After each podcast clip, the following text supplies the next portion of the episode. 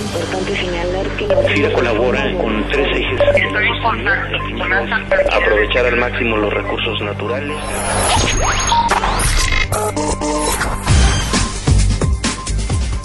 Hola, ¿qué tal? Bienvenidos a otra emisión más de FIR Informativo en este lunes 3 de junio de 2013. Hoy nos acompaña nuestro compañero Fernando Florio González, él es subdirector de Desarrollo de Productores y Prestadores de Servicio en FIRA, para comentar con nosotros la importancia que tiene la formación de nuestros compañeros que a partir ya de la semana pasada, tienen dos semanas, de hecho, se encuentran participando en el curso de agronegocios de FIRA. Ingeniero, bienvenido a FIR Informativo.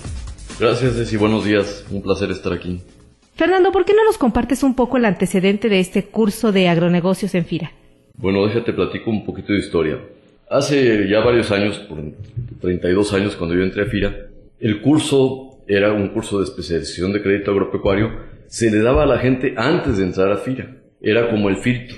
Entonces uno, eh, los que teníamos oportunidad de participar en esos cursos, le echabas todas las ganas, querías pasar, sacar buenas calificaciones, porque era eh, tu ingreso a la institución. Eh, así se mantuvo durante muchos años. Eh, lamentablemente se dejó de dar, unos casi 10, 11 años que, que se dejó de dar este curso. Y a partir del 2008 se retomó con un nuevo enfoque y incluso se le cambió el nombre a curso FIRA de agronegocios. Este, y se volvió a dar en 2008, 2009, 2010 y este 2011 y 2012 no hubo prácticamente porque no hubo este, demasiados compañeros de nuevo ingreso y ahora se está retomando con ese mismo enfoque. El nuevo enfoque en, este, en esta, digamos, segunda generación del curso está orientado a identificar oportunidades y a partir de ahí generar proyectos. Entonces ahorita están participando 32 compañeros, ya todos están dentro de la institución, la mayoría de ellos con, con menos de dos años de antigüedad. ¿Y qué importancia tiene este tipo de capacitación para la institución?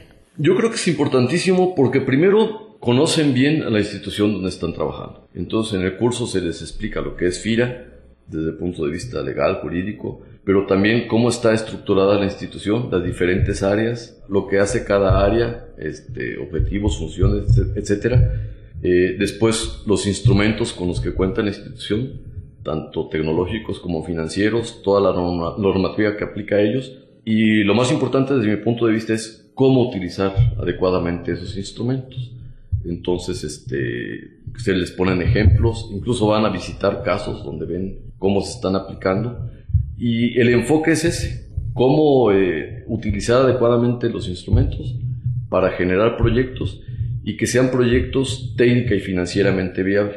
Entonces también se les da una parte muy importante que es el corazón del, curso, cómo evaluar la viabilidad técnica y financiera de proyectos. Y esto es muy práctico. Hacen ejercicios y analizan proyectos agrícolas, pecuarios, forestales, de fruticultura, etcétera, todo tipo de proyectos. Pues el curso es muy amplio, dura prácticamente dos meses y bueno, tú que llevas ya muchos años participando en el curso de agronegocios, ¿qué opiniones o experiencias has podido obtener del personal que lo toma? ¿Les cambia de alguna manera su visión acerca de su propio trabajo en FIRA? Es algo que se te queda para toda la vida, porque más que los conocimientos y, y lo que te dicen y todo, que es muy importante, se te transmite a través del curso la mística que es trabajar en FIRA. Yo creo que eso es lo más valioso porque los valores no los tienes que platicar, sino que se viven, ¿no? Y creo que eso es lo más importante. Eh, y lo mismo me ha pasado con compañeros que tomaron el curso en 2008, 2009 y 2010, que por ahí nos encontramos de repente.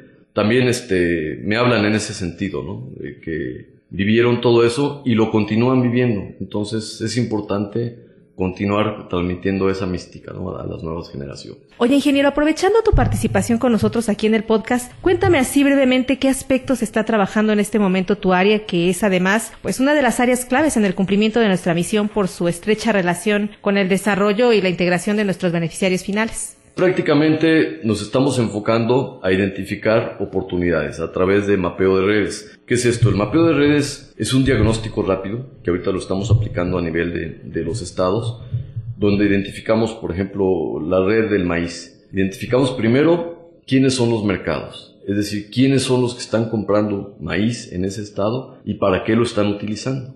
Después de ahí, cuando tenemos ya establecidas eh, las características, las especificaciones del maíz que quieren, buscamos cuál es la tecnología que se requiere para producir ese tipo de maíz en específico. Y no es investigación de Internet, es investigación de campo. Tenemos que encontrar en campo quién tiene esa tecnología. verlo, visitarlo, conocerlo, ver cómo se aplica y luego hacer un análisis de rentabilidad, decir, esta tecnología es buen negocio. Si encontramos todo eso y encontramos que eso es replicable, ya encontramos una oportunidad de negocio.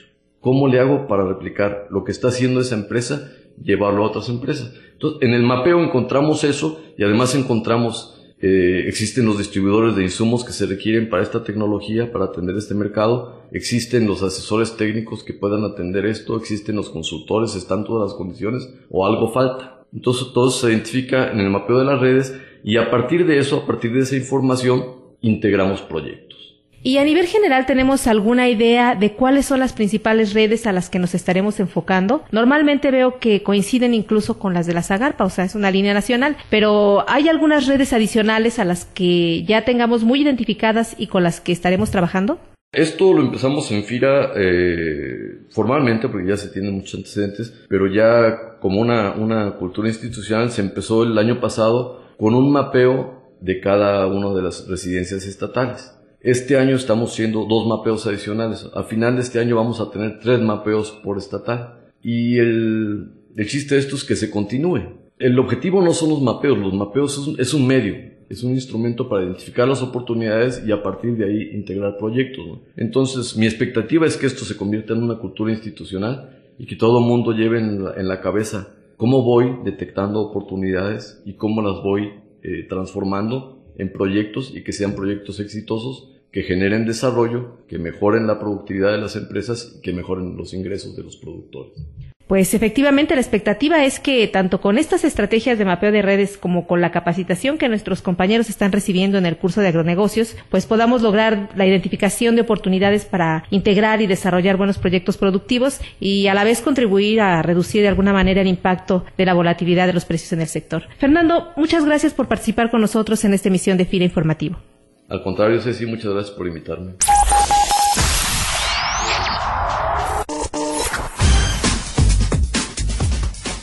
Y bueno, por otra parte, a todos nuestros compañeros de FIRA en el país, aprovechamos para informarles que en breve se pondrá en marcha un nuevo sistema automatizado de correspondencia institucional que sustituirá al COCO y para el cual será muy importante que se mantengan pendientes de los mensajes institucionales que al respecto reciban. Ya nos vamos, que tengan una excelente semana. Hasta el próximo lunes. FIRA Informativo es una producción de la Subdirección de Comunicación Institucional. FIRA, más que un buen crédito.